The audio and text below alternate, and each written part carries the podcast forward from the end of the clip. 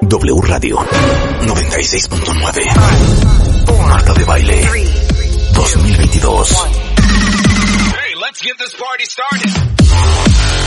Doctores, abogadas, psicólogos, actrices, cantantes, nutriólogos, escritoras, enólogos, todos los especialistas. Todos los especialistas.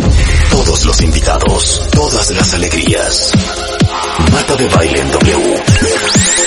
En radio, en Instagram, en YouTube, en Facebook, en Twitter, en TikTok. Estamos en todos lados. Estamos de regreso. Y estamos donde estés. Marta de Baile 2022. En W. Pues qué bonita, qué bonita apertura para este día eh, tan, tan rosa, el Día del Amor y la Amistad. Mi querida Aurea, mi querido, mi querido Mario, hoy tenemos una gran mesa cuentavientes. Si ustedes quieren saber o quieren matar o quieren asfixiar a su cupido, tienen que escuchar este programa. Traemos a Tere Díaz, a Aura Medina y a Mario Guerra celebrando este 14 de febrero con los errores más comunes que cometemos para hundir nuestra relación. Bienvenidos Mario y Aura. Tere en algunos momentos se nos va, se nos va a unir. Va a aparecer. Gracias. ¿Cómo amanecieron hoy con sus llamaditas de feliz día, mi amor? Ay, qué bonito. Hace mucho frío en San Miguel, está helando. Entonces fue así como, ay, acurrúcate mejor. no hables y acurrúcate, ¿no? Pero rico, un buen día. Mario. Sí, sí, es pues un día de mucho movimiento, ¿no? Hoy noté más tráfico que lo habitual para un lunes cotidiano acá en la Ciudad de México, porque pues obviamente desde ayer se veían en las calles puestitos de chocolates, de regalitos. Yo de repente caminaba y decía, ¿qué hay aquí una Navidad en esta casa? No, pues ya habían sacado su puesto para vender algunos regalitos, porque pues esta es la corredera del día de hoy este, tratar de, de halagar al ser amado o de sacarse la espina por si algo traen por ahí. Dicen, pues el 14 es cuando aquí voy a arreglarlo todo para que todo se olvide y empezar de cero. Lamentablemente no. Lamentablemente, regularmente no debería suceder que si algo viene arrastrándose, el 14 sea lo único que haga borrón y cuenta nueva. Pero es una buena oportunidad, justamente como decía Rebe, para que podamos hablar de las cosas que, que no hacemos bien, que vemos como muy normales, por cierto, que uno dice, ay, ¿qué tiene? Pues le grité tantito. Ay, pues ¿qué tiene? Pues hay que presionar para que, para que despierten. Ese tipo de cosas que hacemos que consideramos que son buenas ideas y estrategias, a la mejor, a la mejor andan matando a Cupido, o de menos lo tienen bastante atarantado, ¿no? Sobre todo bastante atarantado porque de verdad, inclusive ayer estaba yo leyendo que hubo muchos pleitos porque la pareja quería ver el Super Bowl. Es que es eso. La otra, la otra persona quería ir a festejar, ir a comer a un restaurante o una cena. Y bueno, muchos, muchos cuentavientes hombres sí decidieron irse a festejar, porque yo tenía aquí los tweets a la mano y me decían, no, Rebe, veme diciendo cómo va el partido, porque hoy sí tuve que cumplir, tuve que ir a festejar el Día del Amor y estoy en comida con mis amigos y con mi novia etcétera, etcétera, etcétera. Entonces, bueno, desde ayer empezaron ya los zafarranchos, ¿eh? No, y fíjate, yo, yo supe un caso, el fin de semana tuve talleres, supe de un caso de un, una chica que le gusta el americano, que estaba su equipo en la final, y su novio no. Y, y es al revés, el novio quería festejar, le había preparado una comida romántica, una sorpresa, y ella dijo, ay no, pero vamos a ver el Super Bowl. Y él, no, pero yo te preparé, no, bueno, vamos a combinar, ¿no? No, pero es que yo había preparado musiquita, yo había preparado todo esto. Y entonces acabaron enojados porque él quería darle esta eh, tarde romántica y ella dijo, pues yo voy a ver el Super Bowl. Entonces, esto lo estamos viendo, obviamente también, ¿no? Este, puede ser cualquiera de los dos el que diga, pues a mí me gusta esto. Qué bendición para aquellas parejas que los dos son de americano, que los dos son de Super Bowl. Bueno, porque festejaron el amor, pues como, y además si le van al mismo equipo, pues ya no hay duda de que o lloran juntos la desgracia o festejan juntos el triunfo, ¿no?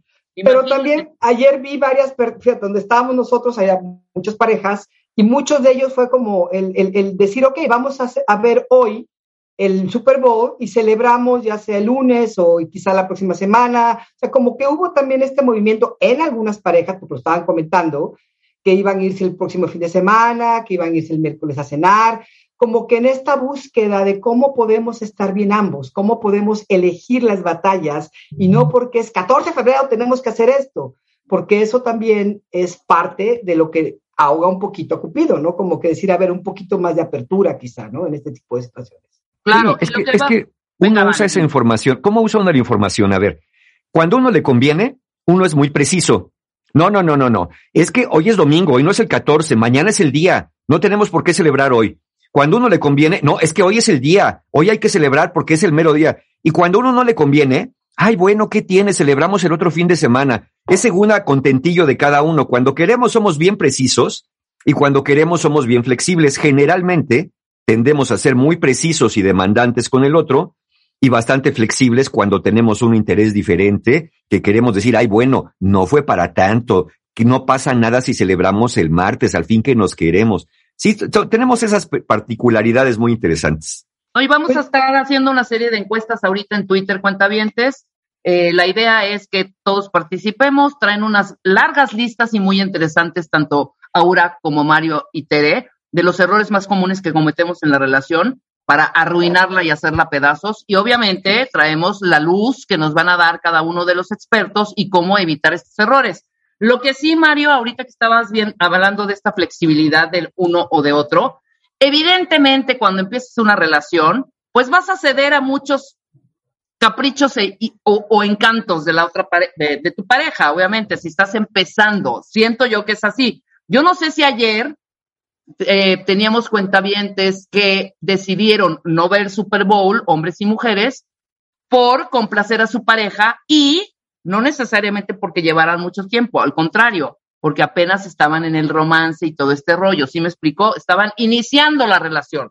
O sea, somos más permisivos, estamos nublados, estamos en, en el velo rosa y todo lo que diga la pareja es sí, mi amor, a veces, a veces, creo yo. Sí, mira, si al principio no se da eso, veto a saber lo que va a pasar después. Es decir, es natural que al principio se den esas cosas en el romance, porque entre que estamos muy enamorados y todo es dopamina y el cerebro está en, éxtasis, y entre que también, obviamente, queremos halagar y agradar al otro, pues para que vea que somos buenos este, candidatos, ¿no? E, esto no se hace con malicia, ni es un intento de manipulación consciente y malévola, es natural. Por eso dije, si al principio de la relación no hay más paciencia, más tolerancia, más cariño, más expresiones. Ve tú a saber qué cosa vaya a haber después cuando este enamoramiento baje. Es normal perfectamente hacer esto. Lo que hay que darse cuenta es que eso normalmente eso es. Es un periodo muy bonito, muy romántico, muy de generosidad, que posiblemente más adelante va a tener sus ajustitos, más hacia la realidad, que no va a ser radicalmente diferente, pero pues también ya no voy a ser tan espérame, si ya te, ya te aguanté una, te aguanté dos, ya no sé si la tercera va a ser como la piñata y tu tiempo se acabó, ¿no? Exactamente. Ahora vamos a hacerlo esto bastante Montessori. Como dije anteriormente, traen sus listas de estos errores. Vamos echándole más, este, más dulces a la piñata, ¿no, Mario? Nos arrancamos como matamesta. El primer error y nos vamos al segundo, al tercero. Y compártanos, cuentavientes, escríbanos, estamos arroba Aura Medina, arroba Mario eh, Guerra y arroba te dicen, arroba Marta de Baile, evidentemente, arroba Red Mangas, y pónganos los errores más comunes que han hecho que Cupido, o sea, lo hayan hecho pedazos, hayan hundido su relación. Arrancamos. A ver, Aura, arráncate. Venga, mi querida Aura. Mira, yo me voy a arrancar con una que no puse en el número uno, pero que yo he visto que es uno de los temas más, más, más álgidos en las relaciones querer tener siempre la razón. Hay una compulsión en la mayoría de nosotros, porque nos pasa a todos.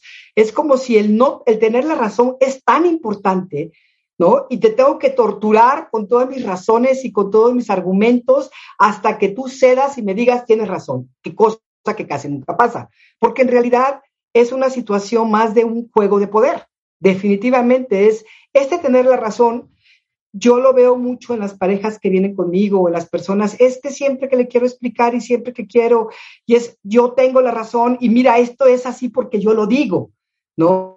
Es, quizás no lo dicen con esas palabras, pero esa es la actitud detrás del, de la discusión. Y yo creo que este es un tema, a mí personalmente, me choca eso, que alguien, y no nada más en la pareja, estos pleitos de las personas que quieren siempre tener la razón y la última palabra. Y me parece que sí son muy dañinos para las relaciones de pareja.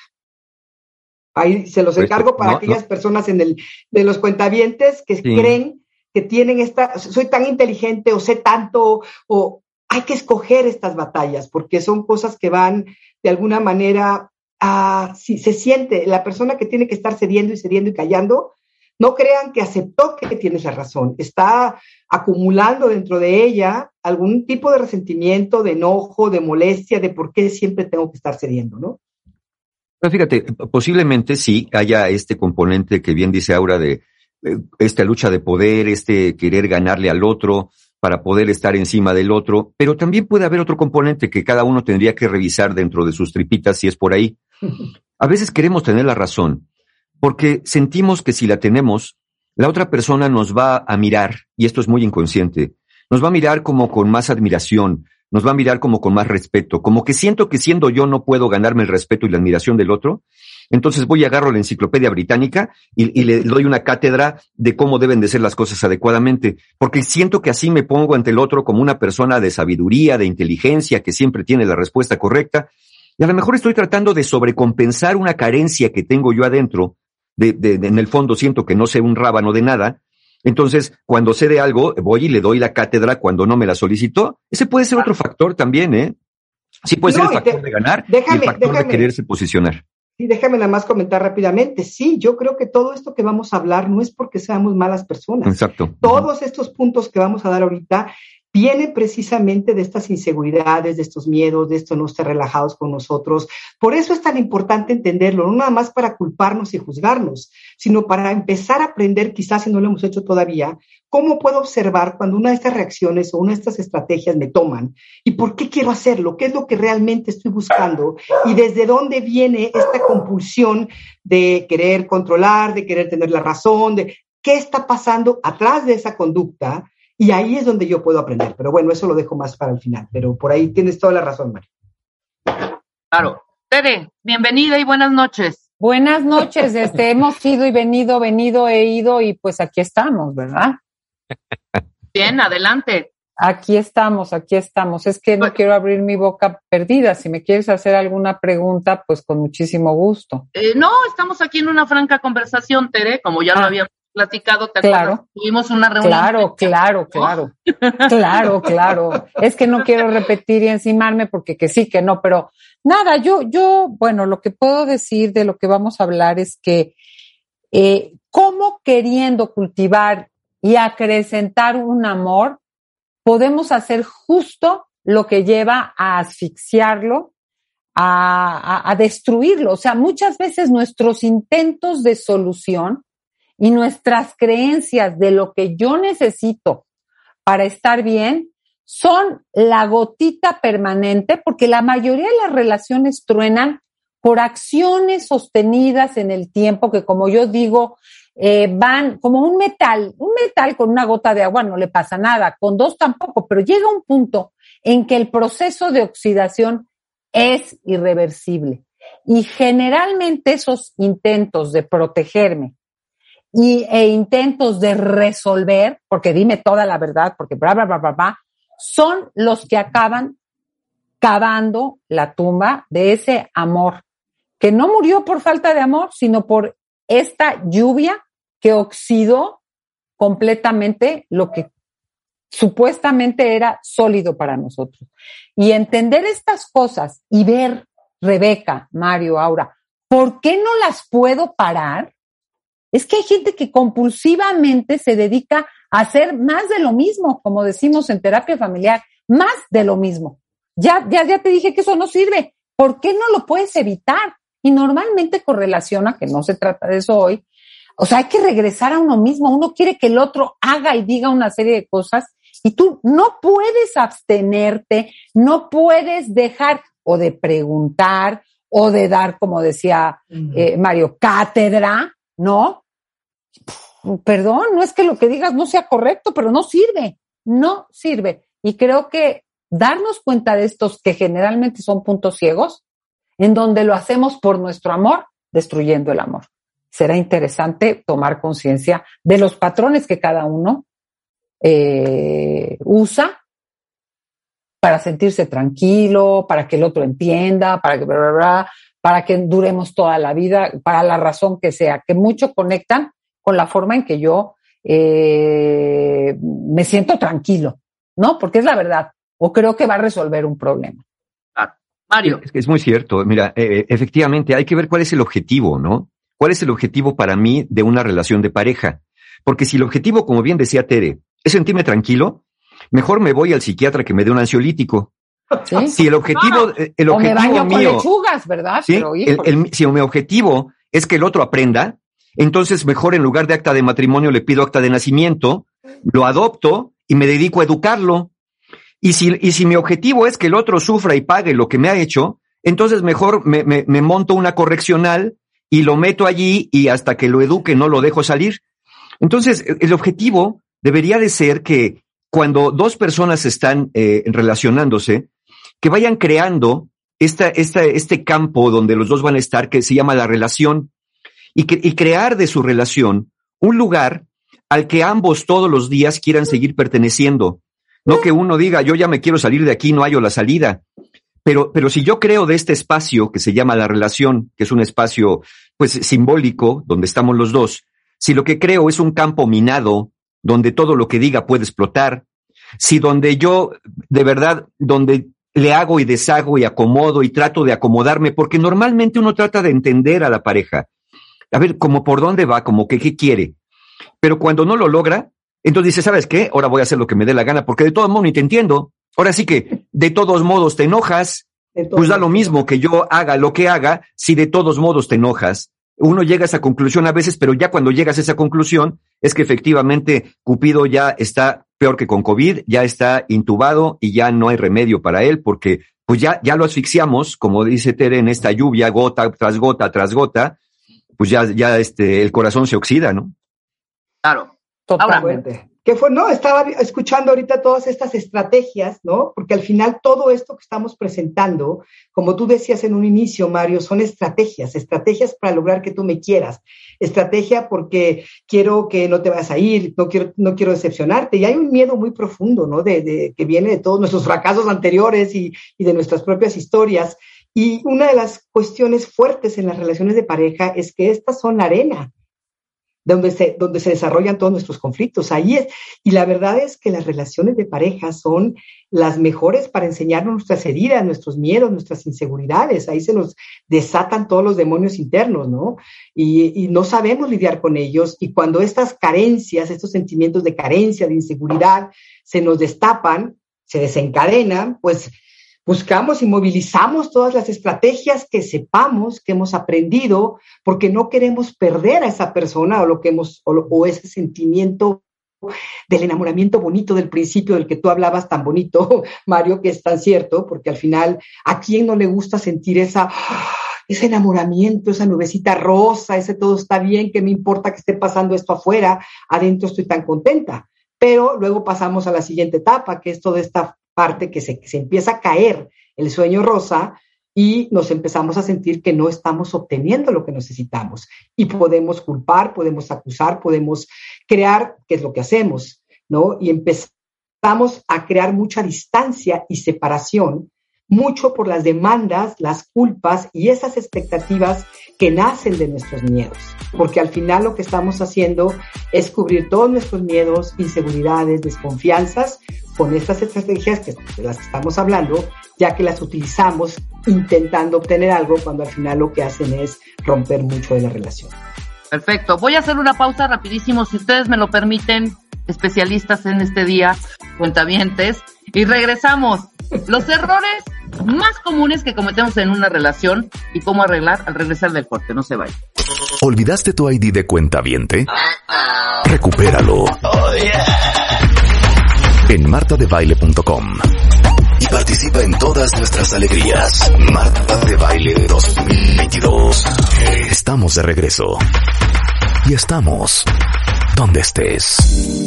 Estamos de regreso en W Radio, 10.32 de la mañana, con una gran mesa, Aura Medina, mi querido Mario Guerra, mi querida Tere Díaz, hablando de todos estos errores que cometemos, que a veces son además unas minucias, por así decirlo, unas tonterías y hundimos la relación cada vez más y más y más y más y nos metemos en unas arenas movedizas, ya no sabemos ni cómo salir, etcétera, etcétera.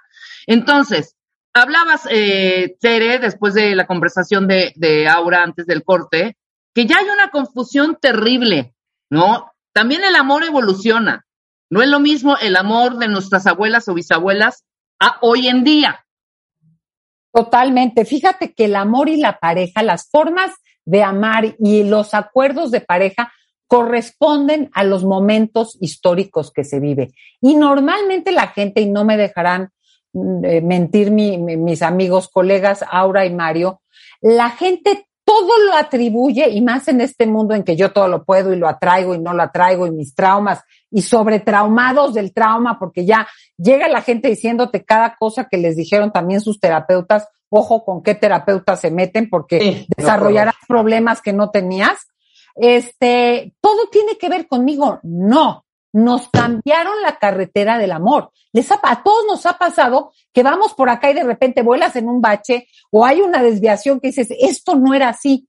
Creo que hoy particularmente estamos bailando en una pista. Yo siempre digo, nuestros papás, nuestros abuelos, más menos, siempre había gente que construía sus particulares acuerdos amorosos, pero era un vals donde el señor te sacaba a bailar, dos pasitos para allá, dos pasitos para acá, bailabas toda la noche con el mismo señor y te sentaban y tú, O sea, era muy claro lo que le tocaba a cada quien. Hoy todos bailamos, bailamos solos, a ratos estamos sentados. Si yo que en mi época, que yo vengo de un contexto muy conservador, que una mujer se paraba sola en una fiesta a bailar o con sus amigas, era rarísimo. Ya sabemos ahora que yo vengo de un contexto muy conservador. Sí, porque yo brinqué. No, es que tú brincaste, pero habrá quien se estará de acuerdo conmigo. No era lo más común. Los chavos te sacaban a bailar. Ahora todo el mundo baila, baila con quien quieren. Las mujeres sacan a bailar a los chavos. Bailamos mujeres con mujeres, hombres con hombres. O sea, y agrego a esto, no hay una canción puesta para todos. Antes era el vals. Te casabas, eras novio y te casabas para acá, para allá, para acá en general, y no digo que todos, en general, y la pista estaba parejita y no había patinón. Hoy no sabes qué danza te va a tocar, cuál vas a escoger, qué vas a bailar y la pista está enjabonada. ¿En qué términos, no? ¿En qué términos? Como, yo, como yo les decía, hasta, hasta las, hasta ya, los nombres, por ejemplo, no es. Exacto. Ya olvídate de mi date, ya olvídate, puta, de mi novio o mi pareja ahora ya es mi quedante. Exactamente. Entonces yo creo que estoy bailando rock y la otra está en salsa. Está bailando salsa. Oye, es que no se quiere comprometer. ¿A qué? Y creo que esto es central porque no todo tiene que ver con nuestros traumas, retraumas, sino que la gente ni sabe que va a bailar, cree que todo mundo quiere lo mismo. Entonces entras, fíjate, hoy no solo la gente se decepciona por el amor, entran esperando la decepción. Ay, pues a ver, porque ya ves que todos los güeyes, ay, pues a ver, porque las viejas, todas que te, o sea, aparte usando los tradicionales términos. Y creo que eso complica la construcción de una relación, porque entramos muy así de a ver qué quiere, a ver si sí, a ver si ni siquiera sabemos de qué va el baile. Y, y, sigue, y sigue la gente con miedo a preguntar. Yo siempre narro esta anécdota y, me callo, que uno de mis hijos estaba saliendo con una chica, estaban muy contentos, les iba muy bien, y como a los tres meses que la cosa empezaba a agarrar, pues, afectividad, ella le dice, oye, tú te quieres casar, vas a querer tener hijos, y, y le dijo, mira, casarme ahorita cero, hijos no sé si algún día quiera tener. Y ella le contestó, gracias, gracias, me ahorraste muchos problemas. Y se retiró y él se quedó de a cuatro. Ella tenía clarísimo, es más, creo que ya se casó y no sé si ya se va a embarazar. Ella tenía clarísimo que estar a los 32 años con un güey de su edad que no sabía ni qué, si se quería casar y menos, y creía que hijos no, ¿para qué le sigo? Pero mucha gente intenta cambiarle, explicarlo, convencerlo, cuando no, la que mete gol o lo que sea, ¿no? O el hombre que promete que va. Y creo que va, se vale preguntar porque hay gente que tiene muy claro que no quiere tener hijos hoy. O hay gente que no sabe que el otro puede hacer algo, pero todos nos vamos con las adivinanzas, ¿no? Pero bueno, el, territorio ha cambiado, la pista de baile no es pareja, eh, hay jabón y todo el mundo quiere bailar lo que quiere, a la hora que quiere y en el momento que quiere. Está bien la libertad, pero hay muchas más necesidades de acoplamiento y de diálogo para saber un poquito yo qué quiero y luego si el otro le late, ¿verdad? Claro, Mario. Hay piezas musicales que son inbailables y hay pistas de baile que nomás no hay manera, ¿no? O sea, por más que quieras bailar algo, si está llena de piedras, navajas y hoyos, pues no, no, no puedes bailar nada. Eh, mira esto que decía Rebe, ¿no? Eh, eh, ahora somos quedantes, fuimos fris, fuimos amigobios, amigos con derechos, amiguitos del bosque, de estos que llegas retosas y te vas. fuimos muchas cosas, le hemos puesto nombres. Ahora, perfecto, yo le puedo poner el nombre que tú quieras.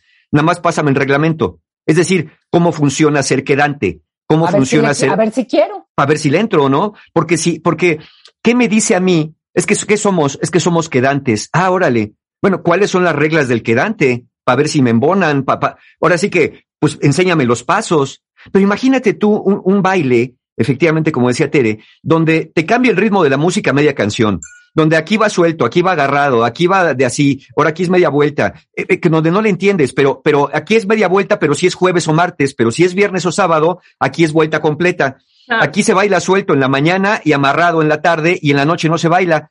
Entonces, es que le quiero entender. Es que es muy difícil. Mira, esto que decían, decía Tere, entramos ya como desganados, ¿no? Pues vamos a ver qué pasa. ¿Qué pasa?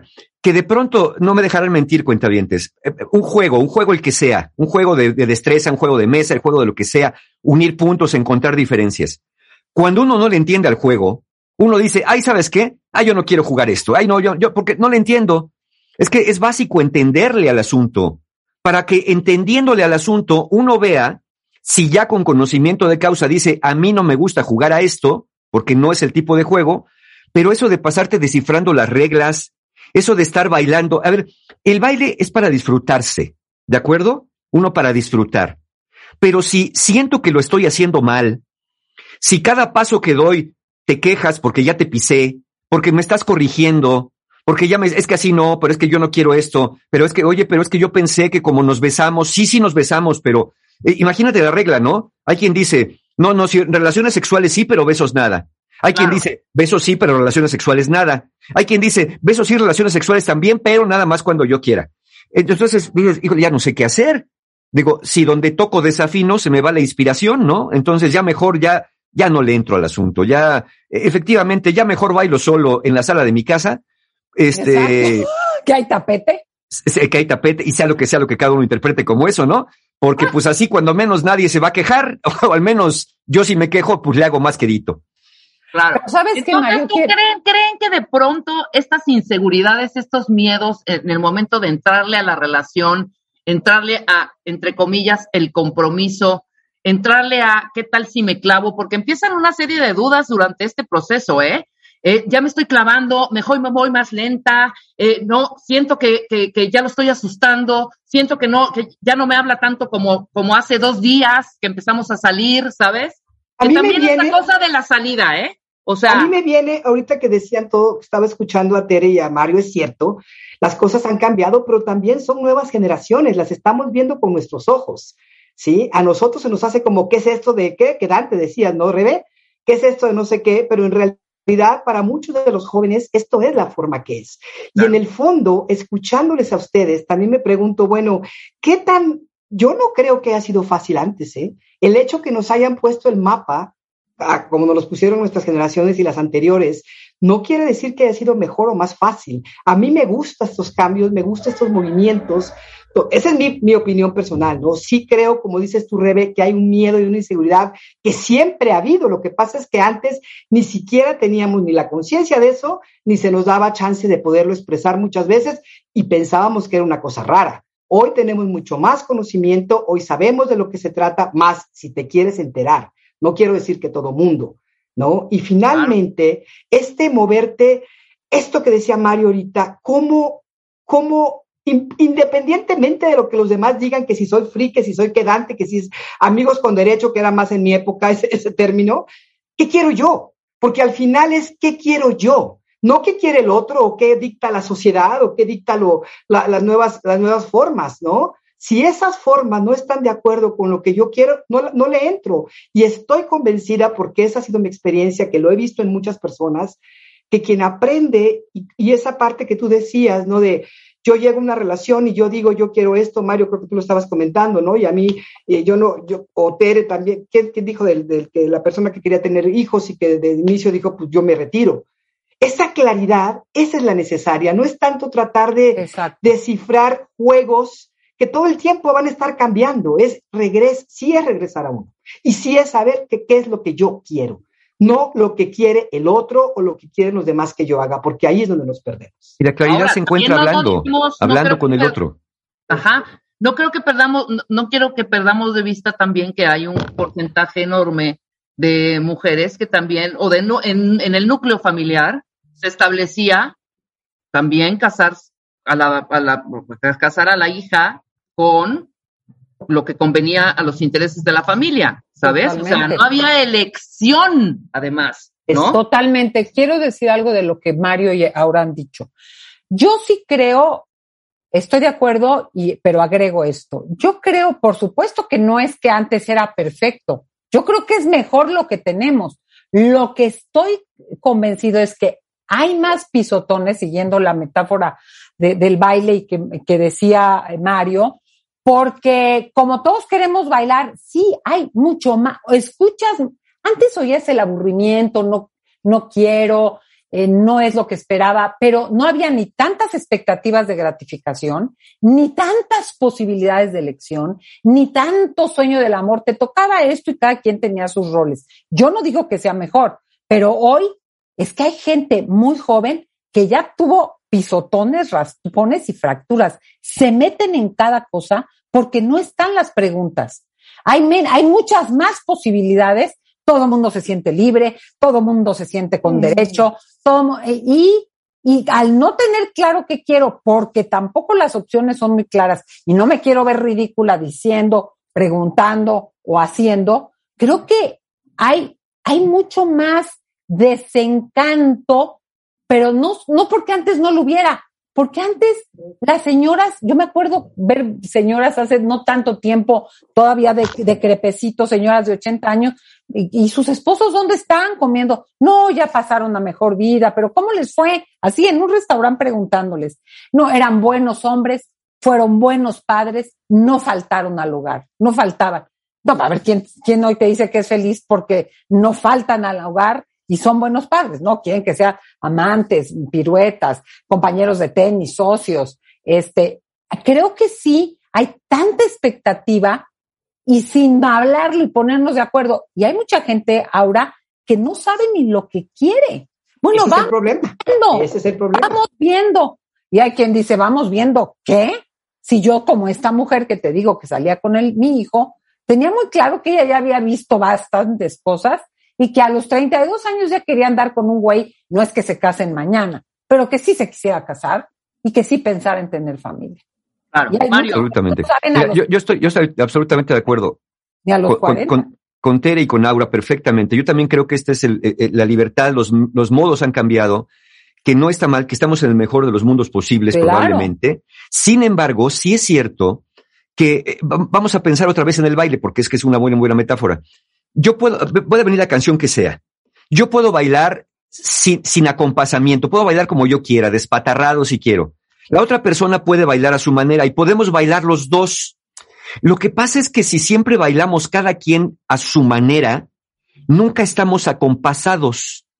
Y entonces está esta libertad, claro, pues que el otro baile como quiera, pero cuando yo digo que el otro baile como quiera, ya más bien estoy bailando solo, en presencia de otro, y no estoy bailando en la compañía del otro. Podemos decir en cierto momento, mira, ¿por qué no bailamos esta juntos? ¿Por qué no encontramos una manera de bailar juntos esta pieza que se llama relación? Sin, que, sin querer decir que esto rompe nuestra libertad, nuestra individualidad, nuestra independencia, pero eh, qué bonito es sentarte a comer con alguien y comer a la misma hora, al mismo tiempo, aunque no comamos lo mismo, pero poder sentarnos a platicar mientras comemos, a acompañarnos, porque si tú dices, pues aquí cada quien en la casa come a la hora que quiere, pues sí es cierto, no nos vamos a morir de hambre. pero ¿cómo va a quedar el corazón hambriento de estar con una persona al mismo tiempo compartiendo un vinito, una comida, una conversación?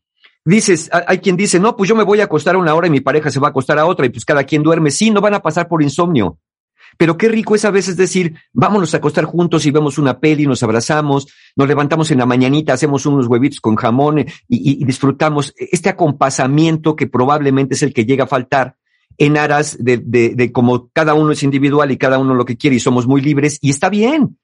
No, no se pierde libertad por sentarte a comer con alguien a la misma hora, por ejemplo, aunque cada quien coma lo que le guste más.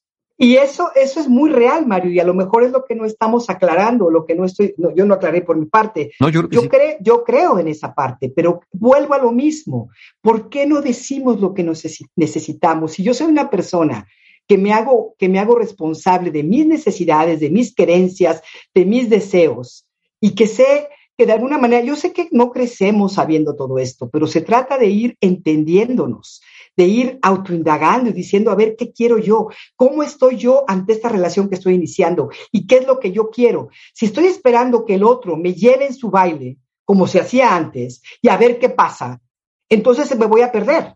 Si yo estoy clara qué es, qué es ese baile que quiero hacer, y tú llegas y me lo ofreces y dices, bueno, no es igualito, pero ¿Qué tal si lo hablo contigo? ¿Qué tal si me siento y te digo, yo necesito esto? Y aquí viene un poquito de la escuela que me encanta de la comunicación no violenta de Marshall Rosenberg. Cuando yo establezco mis necesidades, no es demandando, no es exigiendo que tú lo hagas, es poniendo en la mesa lo que yo necesito. Si tú también quieres entrarle a esto, buenísimo, y si no, muchísimas gracias, cada quien su camino. Sé que no es un punto fácil porque implica madurez, implica estar en contacto con lo que yo soy, con lo que yo quiero, con lo que yo necesito, pero de eso se trata este trabajo, de eso se trata esta vida, de ir entendiendo, quitándonos, pelando la capa de cebolla ir, e ir indagando dentro de nosotros y diciendo, ¿quién soy yo ante esto que está pasando? Y este quién soy yo, que quiere, que necesita, que le gustaría.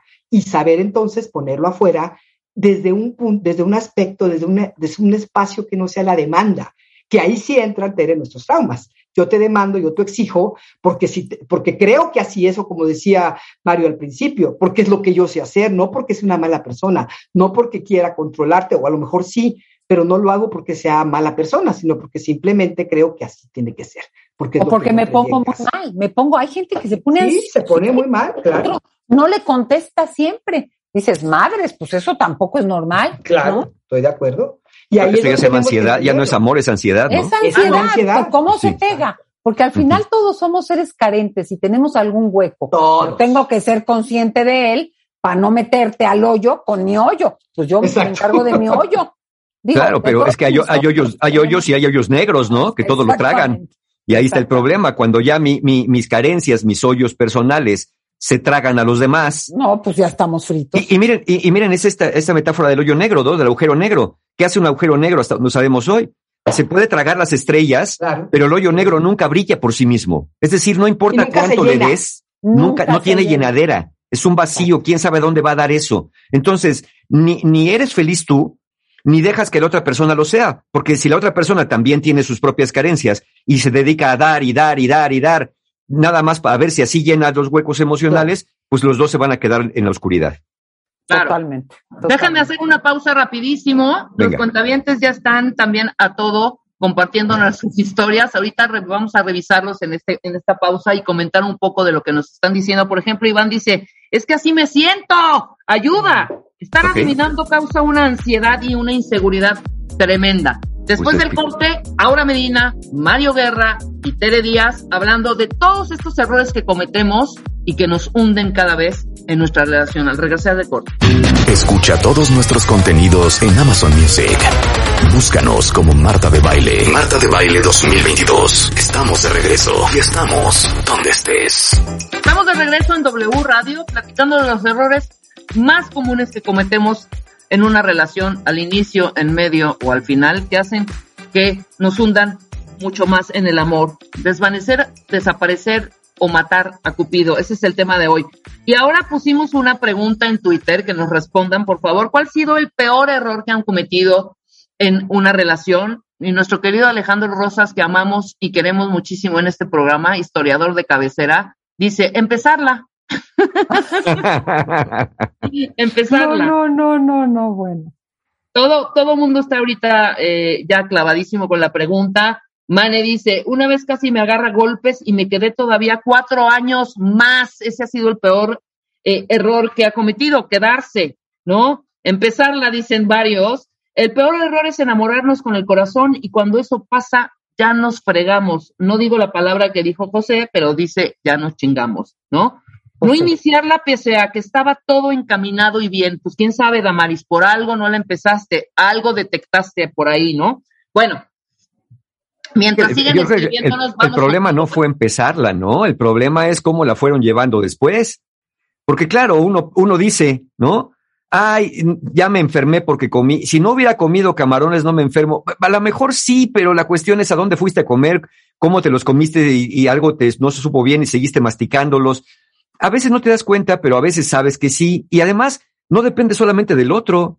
También, ¿qué cosa hice yo? Porque decir, mi peor error fue haberme quedado, mi peor error fue haber empezado. Bueno, ¿y por qué empecé? ¿Y qué pasó después? ¿Y qué hice yo?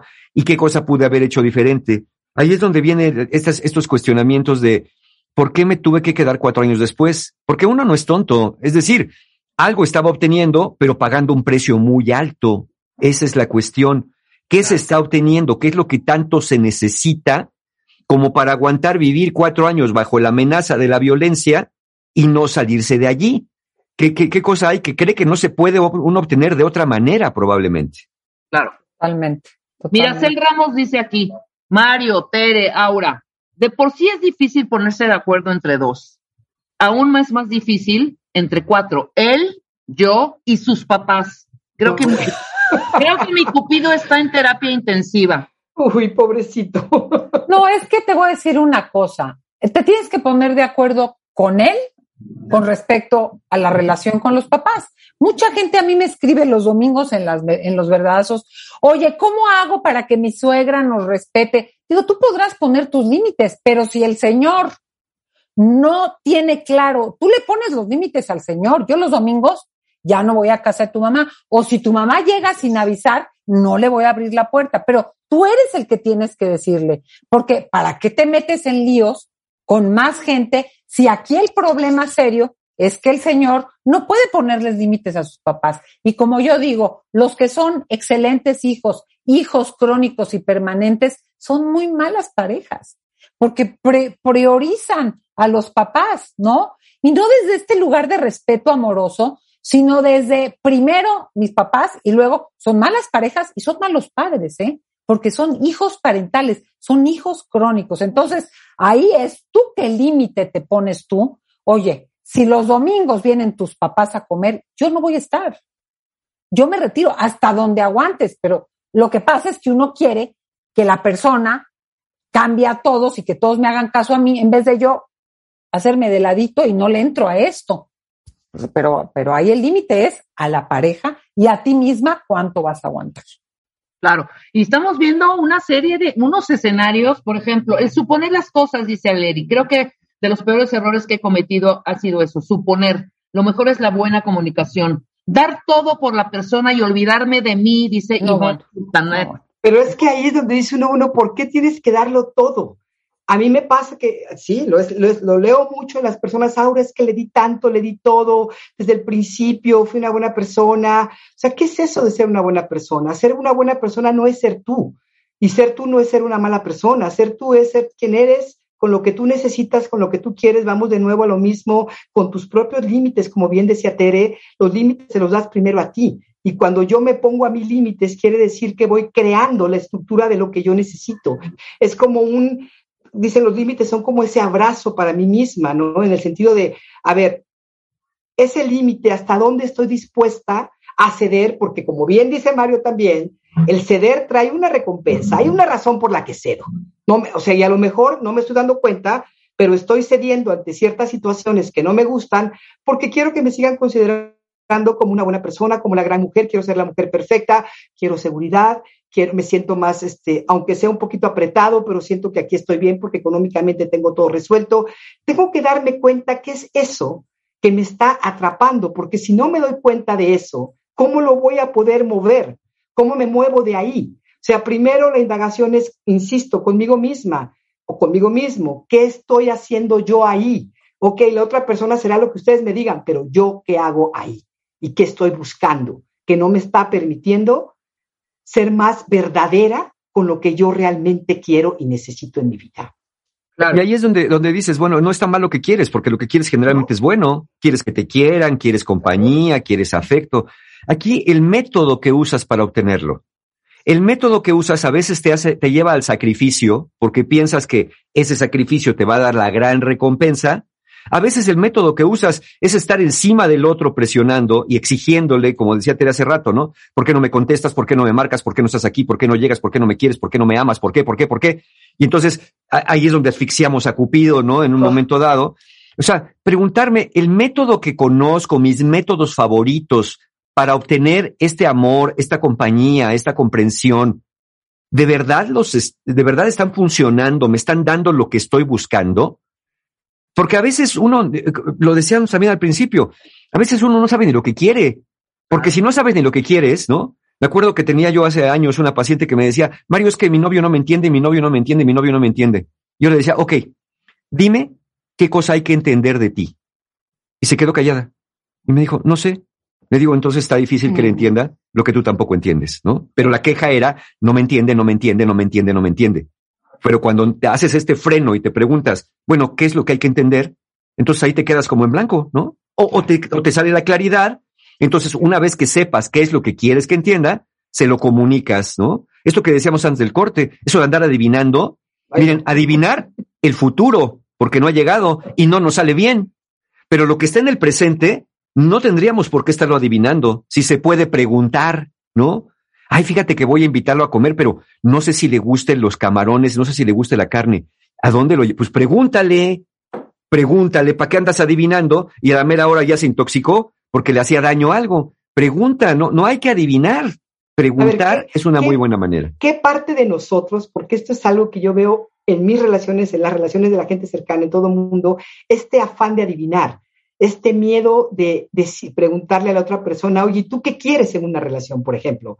Ya no digamos algo tan simple como ¿te gustan los camarones? Quiero adivinar, meterme en la mente de la otra persona y adivinar todo aquello que quiere, que necesita, que le gusta. Y eso también es como, a ver, la parte niña, la parte infantil e inmadura querrá eso, pero la parte adulta, tenemos que encontrar esa parte que diga, claro, yo, a mí me pasó hace muchos años decir, claro, tengo derecho a preguntar, estoy metiéndome en una relación de dos, donde, donde estamos haciendo un, es como si yo me fuera a, no sé, a buscar un trabajo, me están haciendo la entrevista y al día siguiente me dicen, ¿te aceptaron? Sí, ¿qué vas a hacer? No sé, ¿cuánto te van a pagar? Tampoco lo sé, no me atreví a preguntar. Es la misma historia que en una relación que estoy empezando. No te voy a decir que el primer día que salgas, pero tienes que ir viendo si lo que tú quieres tiene que ver con lo que la otra persona quiere y no nada más decir es que no sé qué quiere. Y este mito, ¿no? De, no le preguntes si se quiere casar porque lo ahuyentas.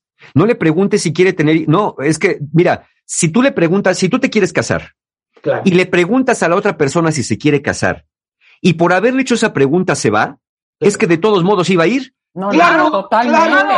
Totalmente, pero fíjate que en esto que los escucho, creo que hay distinciones de género, que si me adivinas, no, a la mujer en general, corríjanme si me equivoco, pero eso observo con mis pacientes y creo que ha sido un trabajo propio de la vida. Eh, es como que no legitimizamos nuestras necesidades, deseos, valores y estamos como esperando que nos los adivinen, nos da miedo incomodar, si lo digo se va a ofender, eh, eh, ojalá, y cómo lo digo para que, y en general, también generalizaciones, los hombres creen que saben y van marcando la pauta y muchas mujeres se van acomodando porque no lo quieren perturbar, calladita me veo más bonita. Pero eso es cultural, Tere. Es Totalmente cultural. Por eso y de esta cultura, ¿eh? De esta cultura. Esta cultura que va asignando formas de comportarte por si eres hombre o eres mujer. Ahora, es que veo las películas, estas épicas donde están las mujeres arregladitas, todas emocionadas, porque va, va a llegar el muchacho de no sé dónde a ver a cuál escoge. O sea, como si nosotras no pudiéramos elegir. Y creo que ahí es donde nos atoramos en lo que dices mucho, este, Aura, de nos cuesta legitimizar y decir, yo con esto no puedo porque se va a asustar, yo esto sí quiero. Y luego hacen eso por lo que nos dicen pinches viejas alaraqueras y complicadas, porque te digo, pero te digo, pero no te digo. Eh, como que quiero, pero me hago la que lo elegiste tú. Pero yo soy la que se me, se me antoja, pero te pregunto, esa cosa vericueta, dices, que es horrorosa, Horrible, horrible. Lo que decía Mario, pregunten. Porque, pregunten. porque es que hizo esto, pero no, pues si no le dices, no me gusta eso, o sí me gusta el otro, sí, pero va a pensar que, o sea, pues que piense lo que se le hinche el huevo. Como dicen ustedes, si se va porque piensa que tengo tanta experiencia, pues que se vaya de una vez porque la tengo, ¿eh? O se va a ir de todos modos cuando se dé cuenta que la tienes, ¿no? Si es que eso le pica. Ahora, hay muchos, muchos cuentavientes, sobre todo mujeres, más mujeres, y se, se repite esta, esta, más bien ya este statement. Esta desesperación. Elegí mal. ¿Qué es elegir bien, Mario? Elegí mal. O sea, hice un mal casting. Todas, les digo, sobre todo mujeres, hice mal casting, no elegí bien y aún así se quedaron. Bueno, eh, ¿qué es elegir bien? ¿Qué es elegir mal? Eh, depende de lo que cada uno quiera. En general, en general podemos decir que, eh, y voy a citar aquí a Eric Fromm en su libro El arte de amar, que decía que cuando estamos inmaduros, el amor inmaduro elige personas que son muy diferentes a lo que nosotros somos, porque nos llama mucho la atención. Me lo decían hace poco en un taller. Mario, es que yo elegí una persona, yo soy una, una mujer muy de deporte, muy activa, muy, y entonces conocí un chico que era muy calmado, muy tranquilo. Dije, este, este me va a poner en paz, este me va a sentar y me va a aplacar. Y fue la cosa más aburrida de la tierra. Yo, pues, pues es que si tú eres una mujer tan dinámica, ¿por qué elegiste una persona tan pasiva? Decía Fromm que cuando maduramos tendemos a elegir personas que se parecen a lo que más nos gusta de nosotros. Eso, qué bonito. Y, si uno no identifica qué es lo que más a uno le gusta de uno, lo, hicimos el día del Master Moa cuando estaba con Marta, les dije esto, y una chica se levantó y le dije, a ver, contéstame una pregunta, ¿qué es lo que más te gusta de ti? Se quedó parada, porque ahí anda la grabación, me dijo una cosa menor y le dije, ¿qué más? Y me dijo, no sé. Le digo, ¿ves? Está difícil. Está difícil si no sabes lo que te gusta de ti, ¿cómo vas a identificar eso en otras personas? Entonces, y aquí vamos a otro punto, ¿no? El conocerse cada uno es fundamental. Ya lo decía eh, Jung, el que mira hacia afuera sueña y el que mira hacia adentro despierta. Entonces, este despertar de qué es lo que quiero, para dónde voy, a quién, quién quiero que me acompañe en este camino, o más bien, con quién quiero compartir este camino que a mí me gusta, pues evidentemente con alguien que le guste caminar por ahí. Entonces, creo que el elegir bien o mal depende mucho de conocerse a uno mismo y no de andar con, a veces eliges como, a veces yo les digo a mis pacientes, oye, y si, y si tan mal estás, ¿por qué sigues con él, por ejemplo? Ay, Mario, es que tiene unas manotas, es que está tan alto, es que está tan guapo, ay, es que es bien divertida. Y yo, ok, pero esa es la razón por la que te estás quedando, porque ve todo lo que me has dicho que ha pasado entre ustedes. O sea, al final cuando dices, bueno, ¿y si me voy? Ay no, pero qué guapo está, ay qué hermosa es, pues a lo mejor no estamos eligiendo con mecanismos mucho más eficientes, más internos, más profundos, y nos quedamos nomás en la superficie, ¿no? te pueden vender una cosa muy brillante, te pueden vender cuentas por, por diamantes, ¿no? Porque brillan mucho. Agrego, Mario, que todavía hay muchas mujeres atrapadas en lo económico que requieren que cuando se dan cuenta ya les mantienen hasta la criatura. Entonces ya no se pueden salir porque sin el ser. No quieren. No, pero, pero sabes que ahora no quieren, pero porque están atrapadas económicamente. Yo creo que la autonomía eh, eh, económica sí te da mucho más autonomía emocional. Por supuesto, sí, sí, absolutamente. Están atoradas porque ya dependen del Señor, cuando no emocionalmente también. Muchas mujeres les cuesta trabajo porque Rebeca, ¿quién tanto te escribe? Las mujeres se construyen mucho más, hacen del amor su proyecto de vida. Yo oigo chavas que ya terminaron la carrera, que están trabajando y las sigues oyendo hablando, creo que conjugué mal todos los verbos, de hombres, del novio, de la que se va a casar. ¿Cuándo has visto una mesa de señores? Estamos muy heterosexuales, pero bueno, de señores ah, presumiendo el anillo que le van a dar a la novia. O sea, perdón, ellos están viendo el Super Bowl, y ella no será una cuestión de género. Es una de cosa de género. O sea, lo que quiero decir, si hay un condicionamiento, si hay un condicionamiento, estoy de acuerdo. Pero hay una parte, y eso lo leía yo, no me acuerdo en qué libro el otro día, precisamente una autora, de hecho es alemana, que hablaba, las mujeres también ahí en esa cultura, están más hacia la parte emocional cuando lo son, en general, ¿eh? en general, porque obviamente hay miles de, y más en estos nuevos tiempos, pero como que la parte masculina, vamos a hablar de un poquito, como hablabas de Jung, Mario, esta parte femenina, esta parte masculina, que la parte femenina siempre está buscando crear un nido, crear una, la seguridad, estas necesidades que tienen más que ver con el amor, cuando la parte masculina, que en este caso son los hombres, y que también la tienen las mujeres, están buscando más esa parte de la autonomía, de la libertad, del, del, de la visión de vida, ¿no? Cuando lo ideal sería, pues obviamente, por ser unificar ambos, pero en este sentido no estamos muy rotos internamente, hay una fractura entre, estas dos, eh, entre estos dos aspectos de todos los seres humanos. Sí, es una ¿Hacia dónde estamos más? Y bien lo dices, y bien lo dices, Aura. Eh, hombres y mujeres tenemos caracteres masculinos y femeninos. Obviamente, las mujeres más desarrollados hacia afuera, lo femenino, los hombres lo masculino hacia afuera, pero internamente tenemos estas cualidades. ¿Quién no quiere esta parte de los logros, pero quién no quiere también la parte del amor? Hombres y mujeres queremos eso. La pregunta es cómo está tan desbalanceado a veces por la cultura esto, que parece ser que las mujeres nada más están inclinadas al amor, cuando los hombres nada más están inclinados a los logros, por un desbalance nada más, ¿no? Es un desequilibrio. Una cuestión cultural. Y por Mira, y lo que estoy, social, lo que, ¿eh? estoy, lo que estoy detectando, perdón, Tere, ahorita No, te, no, no, sí, me callo, me callo. No, detecto que, que todas las que nos amablemente y abriendo su corazón, sobre todo mujeres, que nos están escribiendo, no se conocen. Totalmente. espérame, escucha esto. Dani dice, mira, es que uno es bruta y ciega. No, Dani, no, eres ni bruta ni ciega. No, no. Dice, ni cómo ayudarnos. Y nomás no puedo elegir, nomás no puedo elegir. O sea, me gusta la intensidad, la sorpresa, el arrebato, pero he tenido esas relaciones y no es por ahí. Y he tenido también relaciones con personas más tranquilas y tampoco es por ahí. No, la bronca no es que sea por ahí o no sea por ahí. La bronca es ser honesto contigo o honesta contigo mismo, ¿sabes? Meterte y descubrir por lo menos si te gusta salado o dulce. ¿Me explico? Exactamente. Y luego, Rebeca, los huevos de decir, no me gusta salado. Claro.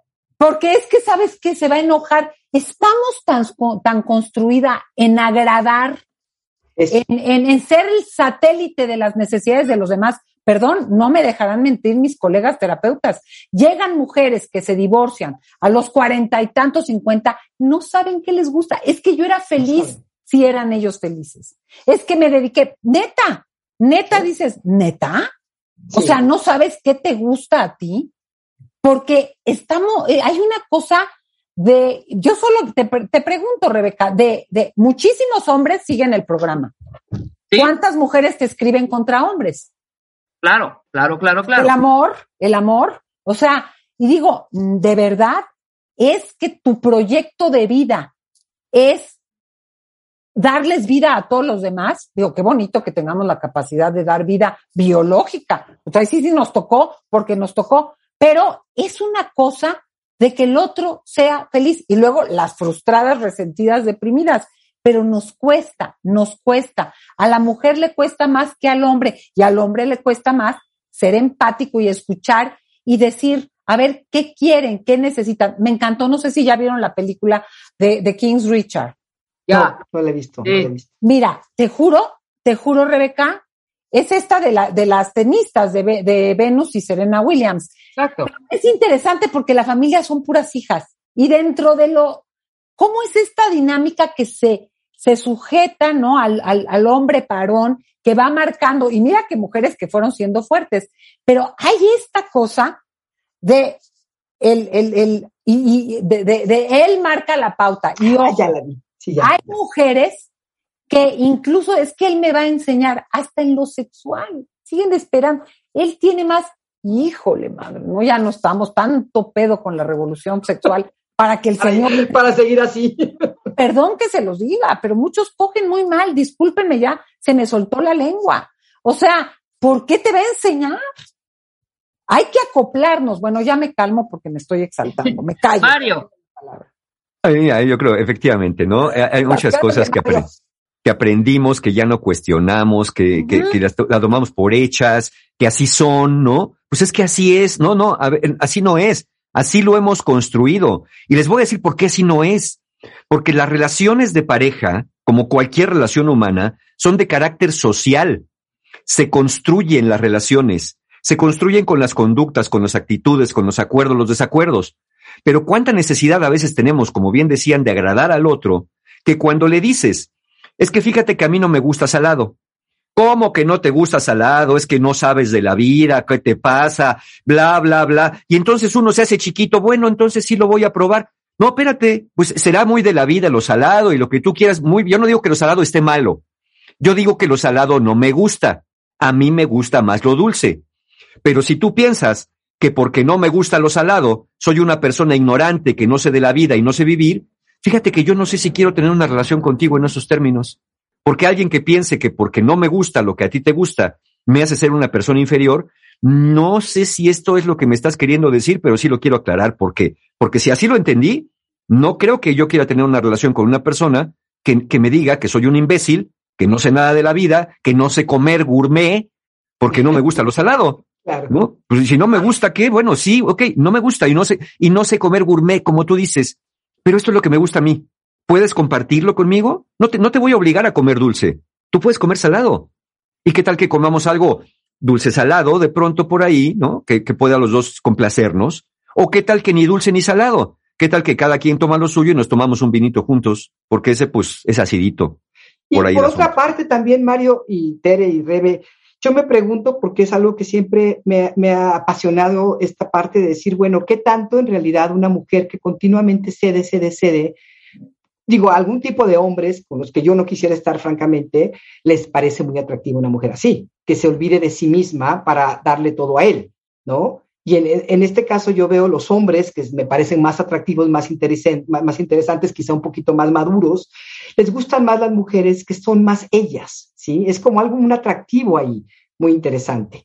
Pero yéndome un poquito a lo que estaba diciendo también Tere, esta cuestión de la, de la cultura, donde las mujeres estamos condicionadas a que nos necesiten. Alguna vez lo dije yo en el radio. Mi abuela nos decía, mi abuela materna nos decía mi hermana y a mí, háganse necesarias para que su marido no pueda, no sepa ni dónde tiene los calcetines. Y también lo entiendo un poquito, si nos vamos generaciones hacia atrás, las mujeres tenían que hacer uso de estas estrategias para que los hombres no se les fueran, porque en esos tiempos las mujeres sí dependían enteramente hasta de todo tipo tres, cuatro generaciones para atrás no podían trabajar, no podían tener bienes raíces, no podían hacer muchas cosas. Entonces su sobrevivencia sí dependía de tener un hombre al lado de ellas. Y hasta el respeto social. Exacto. Hoy ya no es así, pero hay que entender que estamos condicionadas, que esto se ha pasado de generación a generación y lo traemos en la sangre. ¿Sí? Entonces sí necesitamos entender que por muy independientes y profesionales y picudas que seamos las mujeres, y más las más jóvenes, en ese sentido, también traemos ese condicionamiento y no rechazarlo, sino observarlo y trabajar con él. Porque si creemos que no está ahí, nos va a tomar, como todo lo que es, como Jung bien lo decía también, la sombra, te agarra cuando no te das cuenta, ¿no? Entonces, ser conscientes que traemos eso culturalmente y hay que trabajar con ello para irlo erradicando de nuestras vidas y de nuestras decisiones. Sí, porque va más lento de lo que quisiéramos, sí. pero sí. Realmente sí.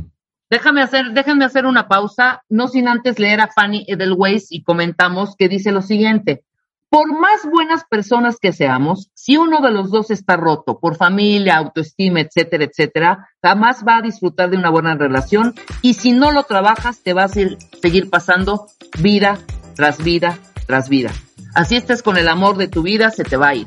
200%. Vamos a hacer una pausa y regresamos. Estamos hablando con Aura Medina, Mario Guerra y Tere Díaz sobre los errores más comunes que cometemos y hunden nuestra relación. Después del corte nos vaya. Síguenos en Instagram. Marta de Baile. No te pierdas lo mejor de Marta de Baile, dentro y fuera de la cabina. Marta de Baile 2022. Estamos de regreso. Y estamos donde estés. Estamos de regreso en W Radio, 11 de la mañana con 35 minutos, cuentavientes. En una franca plática sobre el amor y el desamor, Aura Medina, Mario Guerra, Tere dicen y eh, Tere dicen. Te dicen, eres en arroba, te dicen, eres Tere Díaz. Está bonito, ¿eh? Tere dicen. Tere dicen. Hablando sobre los errores más comunes que cometemos y que hunden nuestra relación y obviamente tendremos los consejos de esos grandes monstruos terapeutas que tenemos el día de hoy para ustedes. para que nos den una luz en el camino. Mario, nos quedamos. Sí, mira, yo creo que, a, ver, uno, uno de los grandes errores que se cometen es cuando tú quieres ser el centro del universo, pero es producto de la ansiedad que no quieres que la pareja, no, es que ¿por qué vas a ver a tu familia? ¿Por qué hablas con tus hermanos? ¿Por qué tienes con tus amigos? ¿Por qué ya no me quieres? ¿Por qué quieres ir a trabajar si aquí estamos bien? Además estamos en pandemia. ¿Por qué quieres salir con tus amigos? ¿Por qué quieres tener una vida propia casi casi? Cuando quieres que toda la vida gire en torno a ti, nada más que a ti. Y entonces castigas mucho al otro cuando el otro quiere tener, porque debe tener otros, otros afectos. Mira, siempre, yo siempre digo que es bueno tener al menos tres fuentes de afecto. Si la pareja, cuando se decide tener pareja, la familia propia cuando es propicia para apoyarse en ella y los amigos también. Porque cuando tienes tres fuentes de apoyo afectivo, por ejemplo, tienes un problema con la pareja, te apoyas en la familia y en los amigos. Tienes un problema con la familia, te apoyas en la pareja y en los amigos. Si tienes un problema con los amigos, te apoyas en la familia y en la pareja. Pero cuando te apoyas nada más en una sola cosa, no, no, no. cuando tienes pleito con la pareja, pues no tienes ni familia ni amigos y entonces todo se recicla ahí adentro. No tienes con quién ventilar, con quién airear esto, con quién cuando menos rebotar, oye, fíjate que me dijo aquello, para poder tener diferentes perspectivas. Entonces, querer ser el centro del universo puede ser muy riesgoso y es muy tentador cuando alguien te dice, eres el aire que respiro, eres la sangre que corre por mis venas, antes de ti no era nada y después de ti la vida se me abrió y lo soy todo. Y alguien dice, oye, no, pues mira quién soy. Sí, pero ahora agárrate después, porque de ahí a la codependencia hay un pasito muy corto. Entonces yo necesito que tú también tengas una rica vida allá afuera, con amigos, con tu familia, que tengas muchas querencias, porque yo sé que teniendo tanto y estando aquí en esta relación, aprecias la relación de tal manera que todo tu mundo de allá afuera es bueno pero volver a esta relación es todavía mejor. A decir, pues como no tiene a nadie, como no tiene amigos, como no tiene familia, como no tiene nadie que lo quiera, pues no le queda de otra más que estar conmigo. Totalmente. esa es una forma acaba siendo un peso, ¿eh? Es un peso, claro. Lo que es tan tentador al principio acaba volteándose contra de ti porque después no te puedes enfermar, no puedes hacer nada porque el otro, ay, me vas a dejar, ay, sóbame la espaldita, ay, hazme esto, ay, ¿por qué te vas? Ay, ¿por qué no me cuidas? Ay, ¿por qué ya no me quieres? Y entonces dices, espérate, ¿en qué momento yo, yo fomenté, yo fomenté estas conductas en el otro también? A veces somos cómplices de lo que nos estamos quejando. o ¿eh? las necesitaba y ya me asfixian. Exacto, porque la dosis ya cambió. ¿Qué decía Paracelso? Todo es veneno, nada es veneno, todo depende de la dosis. Entonces empezó gustándote un poquito y después ya te empalagó, ya te atosigó, ya te asfixió. Entonces también no nomás anden viendo para afuera, no culpen a la playa, no culpen a la lluvia, piensen también cómo ustedes han contribuido a generar estos patrones de, de conducta, es decir, que cómo estoy alimentando la relación para que luego no me queje de por qué me está devolviendo aquello que después antes comió. Y siguiendo con esa fusión de la que hablas, yo creo que hay, saca muchos matices, ¿no? Es planes pegados, cancelas tu proyecto de vida personal, porque a esto que dices de sostenerte con otras fuentes de vínculos y apegos, apegos que te alimenten, creo, y mira, lo platicaba, yo estuve soltera, soltera, seis años. Y, y, lo platicaba con una amiga que decíamos, ¿cómo el proyecto es rico? Qué rica la compañía, quisiéramos tenerla, pero cómo el proyecto de vida personal te da también mucha satisfacción, porque eso te conecta con, con él, colegas, te conecta con actividades, te conecta con un sentido de vida y con saberes. Pero regresando a lo de la fusión y una conducta que para mí es muy, muy enferma, es esa de dile todo, dile todo lo que te pregunte y tú cuéntale hasta lo que no quieres saber y pregunta todo, tienes que saber todo. Esa idea de, pero ¿por qué no me lo habías dicho? O sea, una cosa es que yo te diga todo. Hay gente que dice, ya no me cuentes, no me interesa saber eso. No, pero es que yo quiero que sepas todo de mí y, no te quiero ocultar nada. Yo creo que los seres humanos tenemos compartimentos. Hay una vida íntima que ni nosotros mismos entendemos de contradicciones, quiero esto, pero no quiero esto. O sea, hay que saber, hay que ser sinceros, pero sensatos. Y en esa idea de fusión, de pronto, pero ¿qué necesidad de decir, no es que te esté mintiendo, pero hay veces que hay cosas que uno tiene que lidiar con uno mismo o con su terapeuta, con tus propias contradicciones, con tus propias dudas, pero ni yo me entiendo y ahí voy. De pronto ese decir todo sin recato y preguntar todo. Yo recuerdo que alguien dijo, alguien me dijo una vez, no me preguntes, y no sé si fue un hijo, algo cuya respuesta no, te, no vas a querer. Exacto, que no vas a querer. No, en el sentido de la, la adultez, la diferenciación. Podemos ser parejas y no tener que, esta, esta como vomitada de, de verdades, pues quieres tantas verdades, pues sé un actuario, sé un no sé qué, esa exactitud, pero pues no te cases, ¿no? No tengas pareja. Si quieres casi secuestrarle el cerebro, auxilio. un punto, perdón. Adelante, adelante. Un punto, es que a mí me gustaría hablar, que tú estabas hablando de esto, Mario, y que de alguna manera te, también lo ha tocado, esa parte, porque fue uno de los puntos que puse, donde las mujeres, y digo las mujeres porque aunque los hombres también lo hacen, una vez más en nuestra cultura lo vemos muy claro las mujeres fungiendo como mamás de los novios, de las parejas, ¿no? Cuando, es más, hay parejas, hay mujeres a las que les preguntas cuántos hijos tienes y te dicen, tengo tres, mis dos hijos y mi marido, ¿no? Eh, y porque ah. ella lo ve, de alguna manera, esta visión de verlo y tratarlo como si fuera un hijo más hace absolutamente todo para esta persona, eh, trabaja para el bienestar de, la persona, ¿no? Ya sabes, la típica mujer que le hace la maleta todo el tiempo, porque no tiene ni idea cómo se hace, no sabe ni qué lleva una maleta, está recordando todo el tiempo sus citas del doctor, de trabajo, de lo que sea, para que no se le olviden. La comida siempre va a estar caliente cuando llega el trabajo, no importa si ella también estuvo trabajando, ¿no? O si estuvo lidiando con los niños en la casa, le corta, bueno, no sé, le elige la ropa que se va a poner, le escoge el perfume, le dice qué ponerse. Así vas a salir, con esa ropa vas a salir, como si esta persona es mi extensión y tengo que estar, tengo que lograr que digan que está, que, que wow, qué, qué buen hombre, o qué bien planchado, o qué bien vestido, o lo que sea, porque si no, ¿qué van a decir de mí?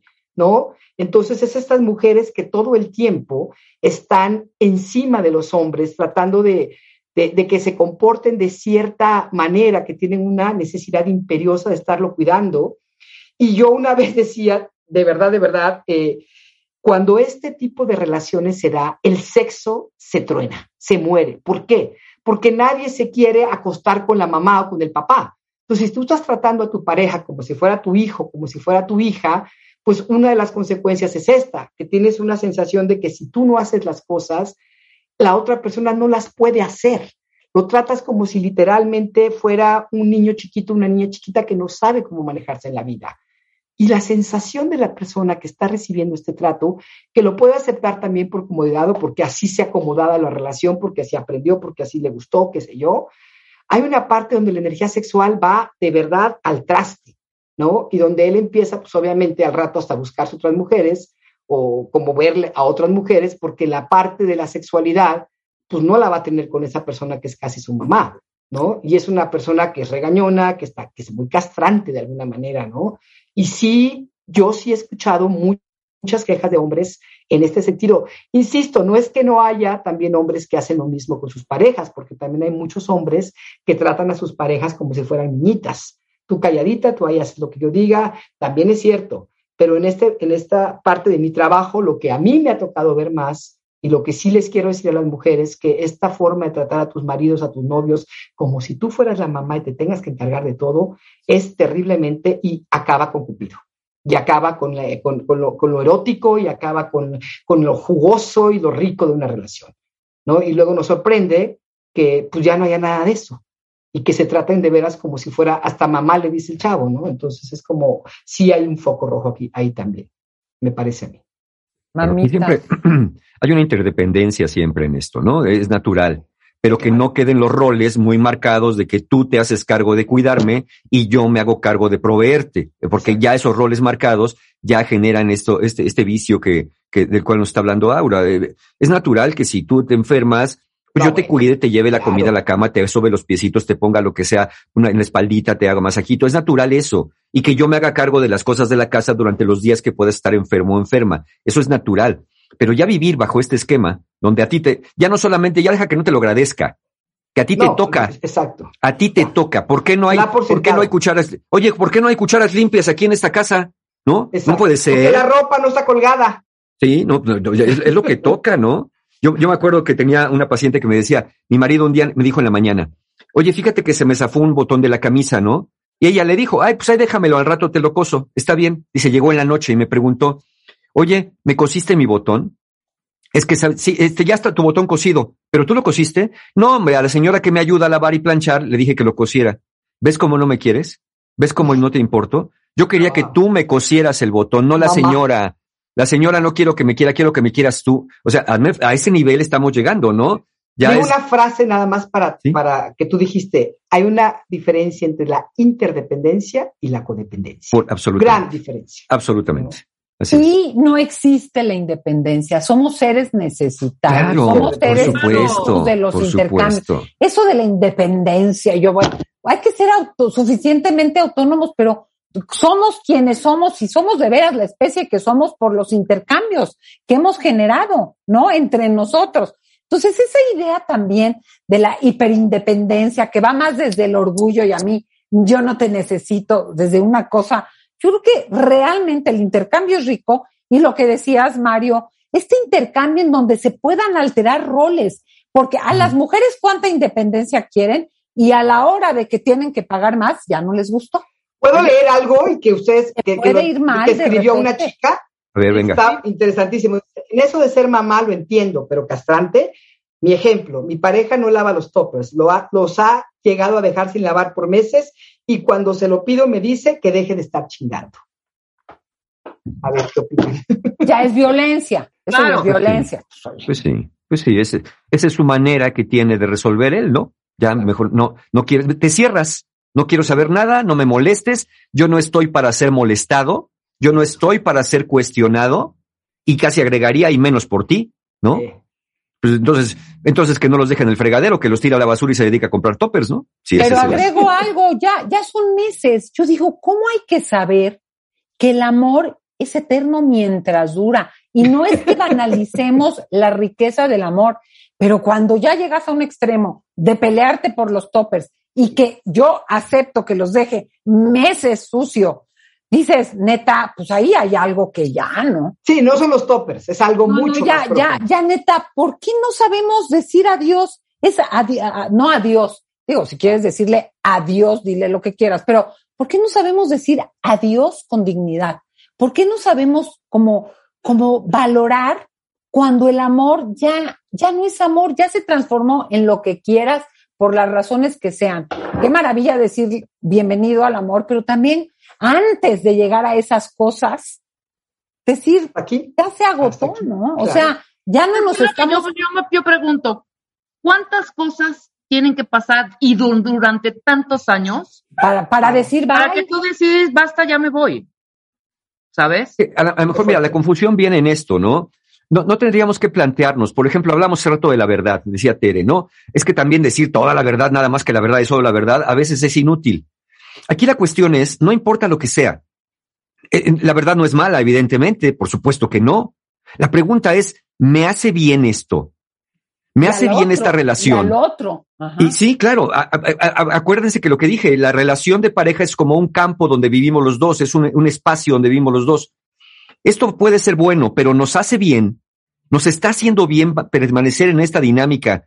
Y si ya no el otro dice, pues a mí sí, a mí no me importa. Ah, bueno, entonces sí planteas, pues a mí no. Y si a mí no me está haciendo bien, por sabroso que sea el pastel de chocolate, si yo soy diabético, a mí no me hace bien. Ah, entonces, yo no me lo voy a comer y no me lo voy a tragar a fuerza, porque digo, no, pues qué tal que después mañana no haya pastel para mí.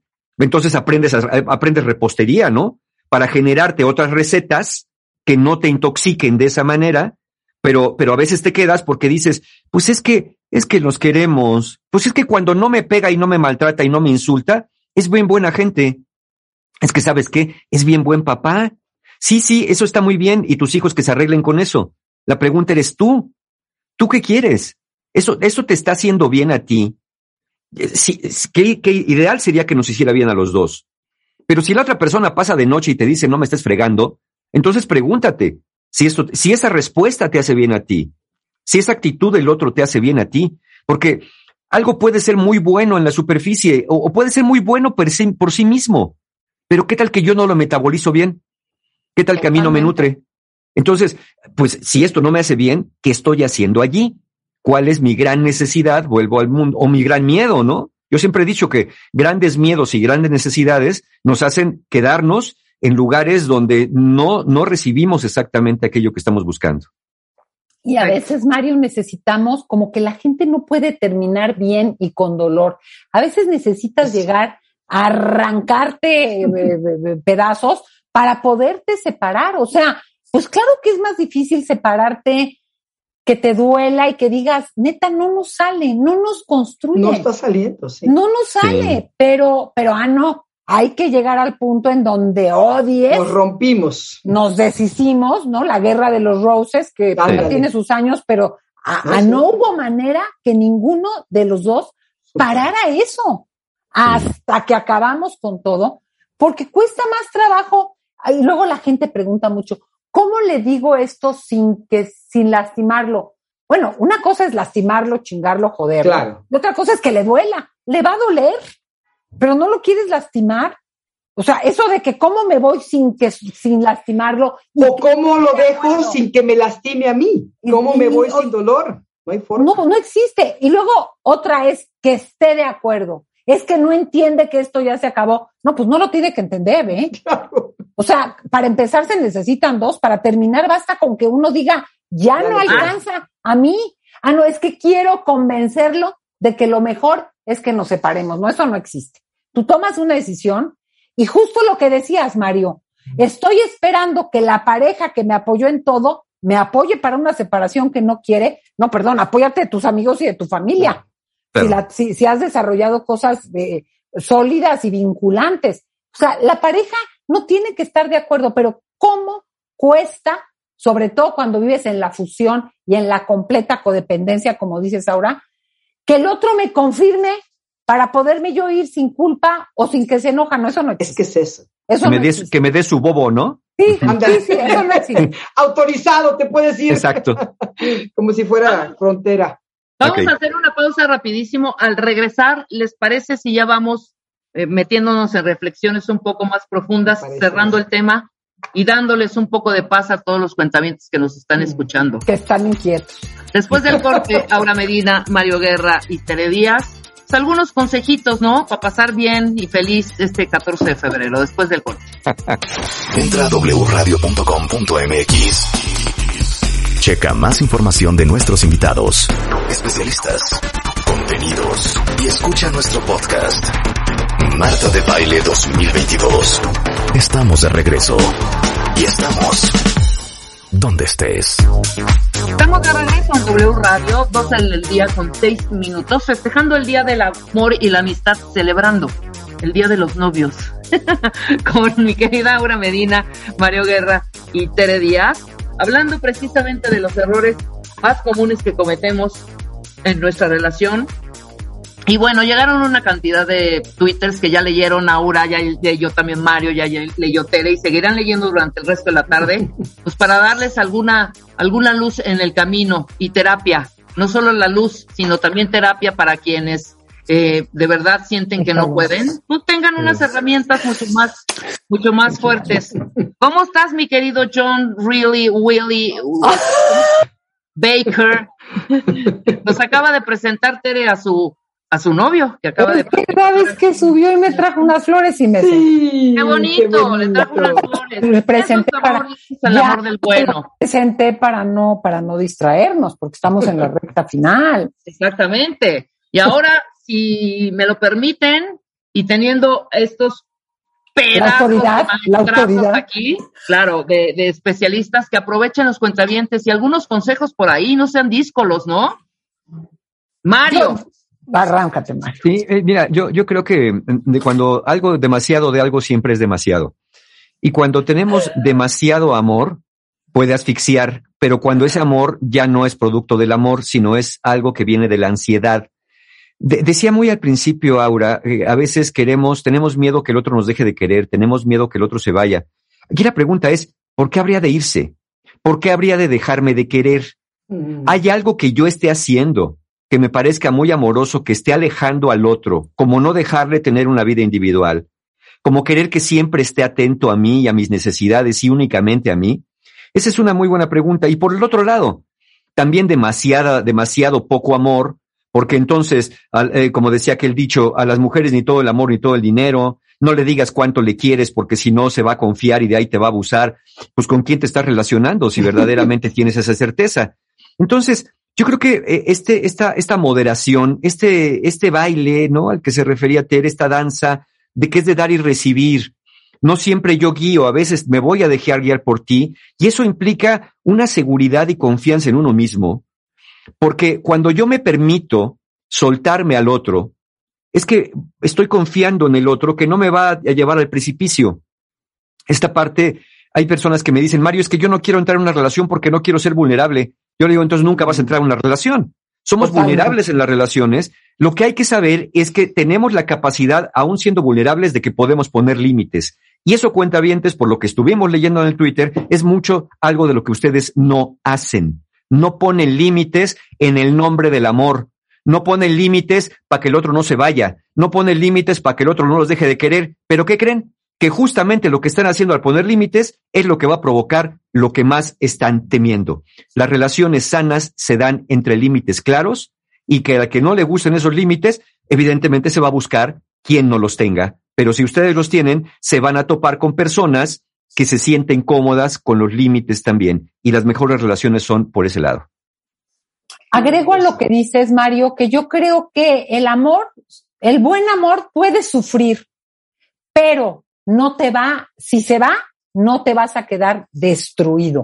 Cuando tú te construyes, te va a doler, pero no es lo mismo a que te quedes destruido. Y yo creo que en una época en la que puedes tener dos, tres o cuatro amores a lo largo de la vida, a lo mejor fris, conocidos, ¿verdad? experiencias muchas, que te pueden dar tu movidita, pero el que tú estés, con, que tú construyas tu proyecto de vida y por eso lo insisto, y sepas poner límites, te puede doler, que es parte de la vida, pero no te va a destruir. Y hay una gran diferencia cuando se te acaba la vida, si se acaba el amor. Me parece que hay una distinción muy. Sí, hay una gran, una gran diferencia entre el amor o la codependencia, precisamente. Totalmente. Entonces yo lanzo la pregunta, ¿tienes un proyecto de vida personal que incluya tus pasiones, tus habilidades y lo que valoras? Porque eso sí te va a sostener. Y bueno, a mí me gustaría. Tu proyecto de vida personal es tener a otro, pues. pues sí, mi proyecto es. Buena suerte. Sí, sí. Buena suerte. Algo que yo quiero especificar, eh, un, una manera de, visión que a mí me ha ayudado muchísimo y que he visto que la que esta parte de ser responsables, perdón, de hacernos responsables, porque esta parte de yo soy víctima y el otro me hace, la otra es así, el otro, que lo hemos estado leyendo mucho en el Twitter. Esta parte de volverme responsable, decir, ok, tomo responsabilidad de esta relación en lo que a mí me corresponde. No voy a hacer la chamba de la otra persona, pero voy a hacer la mía. Y una de ellas que lo mencionaste tú, Mario, y se ha mencionado a lo largo de este, de, este programa, es de verdad reconocer y poder soltar nuestros juegos de poder. Todos estos juegos de examinar con toda tu honestidad, porque esto es tu chamba, no es la chamba del otro, de qué manera te estás defendiendo y estás creando distancia en estas relaciones íntimas. ¿Cuáles son esas conductas específicas que tú estás haciendo? No lo que el otro está haciendo, eso es muy fácil de verlo. ¿Qué estás tú haciendo? Culpando al otro, atacando o a la otra aislándote, ya sabes, el silencio, eh, todo el tiempo queriendo tener la razón, eh, hablando atrás de esta persona, criticando a su familia enfrente de él o de ella, ridiculizando a la persona enfrente de los amigos, ya sabes, el típico, las, ay, pero es broma, pero es broma, ¿no? La venganza, eh, jugándote, jugando el rolecito de la víctima, de la rescatadora o el rescatador. Yo creo que la chamba implica que tú misma, que tú mismo puedas reconocer, y si no puedes hacerlo solo o sola, que es difícil hacerlo, pedir la ayuda profesional para reconocer tus propios miedos detrás de esos jueguitos, de, esos, esas conductas y buscar la forma de ir cambiándolas por, de, ir soltándolas y de ir buscando formas más sanas, que tiene que ver con lo que dice Mario de los límites, lo que se Tere, lo importante que son estos límites primero hacia mí misma qué es lo que yo quiero, qué es lo que yo necesito. Les comentaba hace ratito de estas tres columnas, ¿no? De poner en una columna izquierda, estos son los esenciales, estos no son negociables. Y no voy a poner 20 mil ahí, sino cuáles son estos puntos verdaderamente importantes para mí en una relación. Y que de ahí no me salgo, no por terquedad, sino porque son valores importantes para mí. cuáles son los otros por los cuales tampoco me voy a pelear, que son importantes, pero que pueden ser negociables. ¿Y cuáles son los accesorios? El cuate está muy alto, la chava está buenísima, pues está padre, pero no es con lo que te vas a quedar. Entonces hay que también, como dicen ustedes, conocerse qué necesito, qué quiero, qué estoy buscando. Y no pasar por encima de eso que yo misma o yo mismo estoy anotando como algo importante. Totalmente. Y fíjate que si, si tomamos todo lo que hemos dicho de aguas con esto, esto no sirve, a mí me gustaría un poco en lo que dijo Rebeca de que cómo, cómo damos un levantón en el Día del Amor. Y yo creo que uno tiene que confiar en saber si eso es amor o no por los efectos que produce en ti. Y a mí me gustaría mencionar cinco cosas que para mí son centrales. No es que es muy buen esto, es que, a ver, uno, te produce paz. No que siempre estés tranquilito, pero es una relación que en general te da una plataforma de tranquilidad que te permite vivir, ta, ta, ta. Porque esos amores se va a enojar.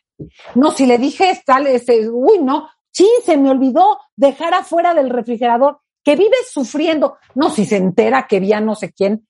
Hay gente que vive en la intranquilidad. Un buen amor tiene un efecto de paz. Dos, un buen amor te abre puertas, no te cierra puertas. Esa gente que le fa no me fascina el cine, pero no he ido hace como seis años por, no es que no le gusta a mi pareja. No, un buen amor te abre puertas, aumenta tu mundo de posibilidades, no te cierra las que ya tenías. Con esa persona puedes hacer más porque la suma literal te facilita. Es como cuando te pones el pie, o sea, tu presencia me abre, me permite ver más, hacer más tal. Tres, produce placer, erótico y no erótico. Disfruto estando contigo. No tiene que ser todo, ni todo juntos, pero esa gente que dice, ay, por fin, lo mandaron seis meses de, de, de porque ya, ya, ya, ya no podía más. No, qué bueno que ya se va. Tú lo decías hace rato, creo que en el corte, híjole, mi visa no está ahora y cuatro meses nos vamos a separar. O sea, su presencia te genera disfrute. El, placer es una parte, la diversión es una parte de la relación. Cuatro, te infantiliza o te genera madurez. Mm. Cuando yo estoy, no, tú también, no, pero tú más, no, pero es que tú dijiste, pero hago berrinche, pues ahora no le hablo. No, un buen amor te lleva a dialogar, a ser autocrítico, a pensar, te hace construir una adultez. Y cinco, yo diría, es un poquito, te, te da transgresor en el sentido, te atreves a hacer cosas que no le dirías a tu mamá. Que si te preguntan, mejor que no se enteren. Este, volémonos estas horas y va. O sea, te, te anima a romper un poco el status quo del deber ser. Te atreves a ir un poquito más allá. Y si eso no te está pasando, pues cuestionate si eso es amor, ¿eh? Puede, te puede mantener, puede ser un buen papá, pero amor, amor, si te quita la paz, si te cierra las puertas, si no te diviertes, te aburres, te resta madurez y te hace ser, el, no te salgas de un status quo de la perfección, eso difícilmente es amor. Sí, y yo, yo agregaría, y, también un, amor sano te permite seguir siendo tú, no te pide sacrificios, no tienes que cortarte y mutilarte para encajar en las expectativas del otro, porque a veces te cortas tantas cosas tuyas que te acabas cortando las alas. Y cuando descubres que esa relación de todos modos no servía, ya no tienes con qué volar, porque ya te cortaste las alas en el nombre del amor. No es el amor, cuentavientes, lo que hace daño, porque muchas personas dicen, Mario, ¿sabes qué? Yo ya me voy a cerrar al amor, porque está visto que el amor no sirve. Por eso decían al principio, un poco en broma, ¿no? los cuentavientes que escribieron. ¿Cuál fue mi mayor error? Empezar. No, no, no es el mayor error. El amor no pide sacrificios, el amor no, no duele, el amor no lastima. Somos las personas las que lastimamos, las que pedimos sacrificios y nos sacrificamos en el supuesto nombre del amor. Pero el amor no pide nada de esas cosas. Eso somos nosotros con nuestro narcisismo, nuestros miedos, nuestro egoísmo y a veces nuestras grandes necesidades que con nuestros métodos pues bastante distorsionados vamos alejándonos de lo que estamos queriendo. Me encantó lo que dijiste de las alas. No, no me, un minuto. Me encantó lo que dijiste de las alas, porque yo cuando pienso mis dos relaciones anteriores dieron de sí y se acabaron, pero yo, los dos quedamos en un mejor lugar. Es un amor Un amor te lleva a otro lugar, aunque se acabe. No te deja. Y eso es, sí, entre lo que ustedes están diciendo, eh, esta parte de esa persona te está su presencia, como tú decías, Mario, te ayuda a ser tú misma. Puede ser una persona que te relajas, que no necesitas estarte poniendo máscaras, ni entrar en roles, ni en juegos. Y algo que a mí me parece muy importante, esa relación despierta, ayuda a despertar en ti estos buenos sentimientos, como sacar lo mejor de ti, hasta la esperanza en la vida. No me refiero a fantasías ni expectativas, sino realmente esa sensación donde te despiertas junto a esa persona y hay unas, hay como esta parte donde estoy descansada, renovada, ¿no? Y sí hay una inspiración para, hacia la bondad, hacia lo bueno de mí. Totalmente. me hace clean, clean, clean y me encanta. Y no es que siempre sientas bonito todo el tiempo, pero fíjate, creo que esto que dices es central y lo agrego a los puntos que dije, porque como seres humanos tenemos la capacidad de ser predadores, de lastimar, de, de, atacar, de devorarme al otro. Y un amor te genera esos sentimientos, transforma esa agresividad en ternura. En, te voy a decir, hay una confianza. Yo una vez hace poco tuvimos un pleito y un pleito donde yo dije algo que lo lastimó. Y luego cuando hablamos era como, mira, yo quiero que sepas una cosa. Sí voy a decir a veces cosas que se me van, porque soy impulsiva, porque se me va me voy de boca, pero quiero que sepas que cuando lo hago, primero lo voy a reconocer y segundo, no lo estoy haciendo para lastimarte a ti. De verdad, quiero que confíes en mí en ese sentido. No voy a hacer cosas que, no, que me lastimen, que te lastimen, que nos lastimen. No conscientemente, va a pasar, pero quiero que sepas que no quiero lastimarte, porque te quiero. Y eso ha sido como un, un descanso, una relajación interna que solamente la ves en una relación madura, donde de verdad hay esta, esta intención buena de estar con otra persona. Y reconocer, porque cuánta gente no les dice a ustedes, a mí como terapeuta, es que jamás puede decir, es que sí, perdón, se me fueron las cablas, o sea, híjole, pero bueno. Esa parte. ya finalmente, eh, cuentavientes, también hay que saber tomar pérdidas. A veces hay personas que me dicen, Mario, es que ya te vamos 5, 10, 15, 20 años, ya le invertí a esta relación. Bueno, yo digo, ok, aquí la pregunta es si le vas a seguir invirtiendo. Sí, sí. años más? A veces sí hay que tomar pérdidas, decir, voy a tomar lo que queda, lo que queda para no seguir perdiendo más. No voy a recuperar los años invertidos, si lo quieres ver así, porque, pues, porque tampoco se trata de eso. Se trata de que no le sigas echando dinero bueno al malo, porque de todos modos está visto que no da los rendimientos que estás buscando. Entonces, a veces uno dice, para no seguir perdiendo, voy a declarar que aquello que viví puede ser pérdida o puede ser aprendizaje mm. para no volver a cometer aquellos errores. Pero, pero quedarse allí porque es que ya le invertimos mucho y ahora le tenemos que echar más ganas.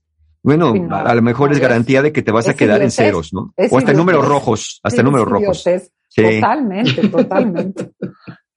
Maravilloso cursos, talleres, ¿quiénes tienen que traen? A ver, la vendimia para cerrar este segmento. La vendimia, la vendimia es que yo, el 24 de este mes, la conferencia de el, eh, cómo mejorar mi relación de pareja. Esa conferencia que vamos a hablar, qué sirve, qué no sirve, cuáles son creencias erróneas, etcétera, etcétera.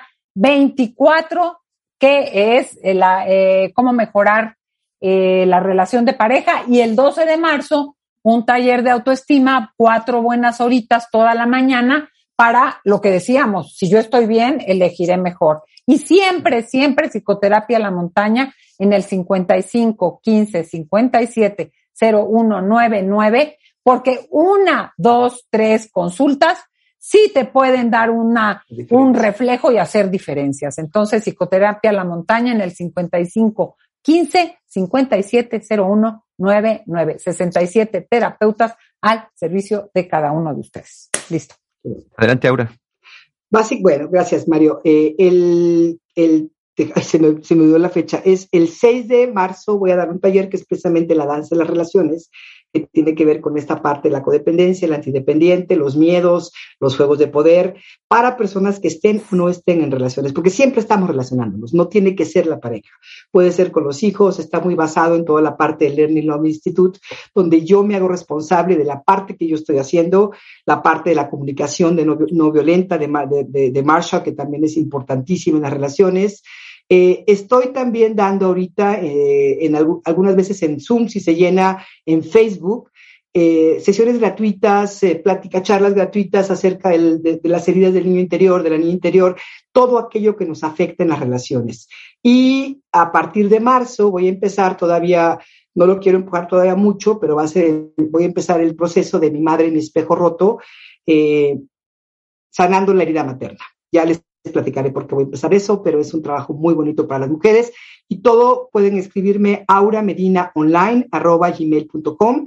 Ahí está todo, auramedina.com también. Muchísimas gracias. Muchas gracias, Aura. Mario. Finalmente, ya saben, cuenta bien que nos vemos mañana martes, pero de todos modos les digo, ya saben que en encuentrohumano.com siempre hay un taller abierto y los que vienen así, abuelo de pájaro, ya mañana hablamos un poquito más a detalle, viene el taller de estrés y ansiedad, justamente la ansiedad que nos hace que bajemos los filtros para la hora de estar en relaciones ese taller es el 20 de febrero, el 26 de febrero, el viaje del héroe, los pasos de Joseph Campbell, con un trabajo desde, para mí, muy entrañable porque lo hago muy jonguiano, el viaje del héroe, entonces nos metemos hacia la profundidad. Es el 26 de febrero. Tengo el poder del perdón el 27, en marzo tengo relaciones rotas para que no anden rebotando en lo mismo.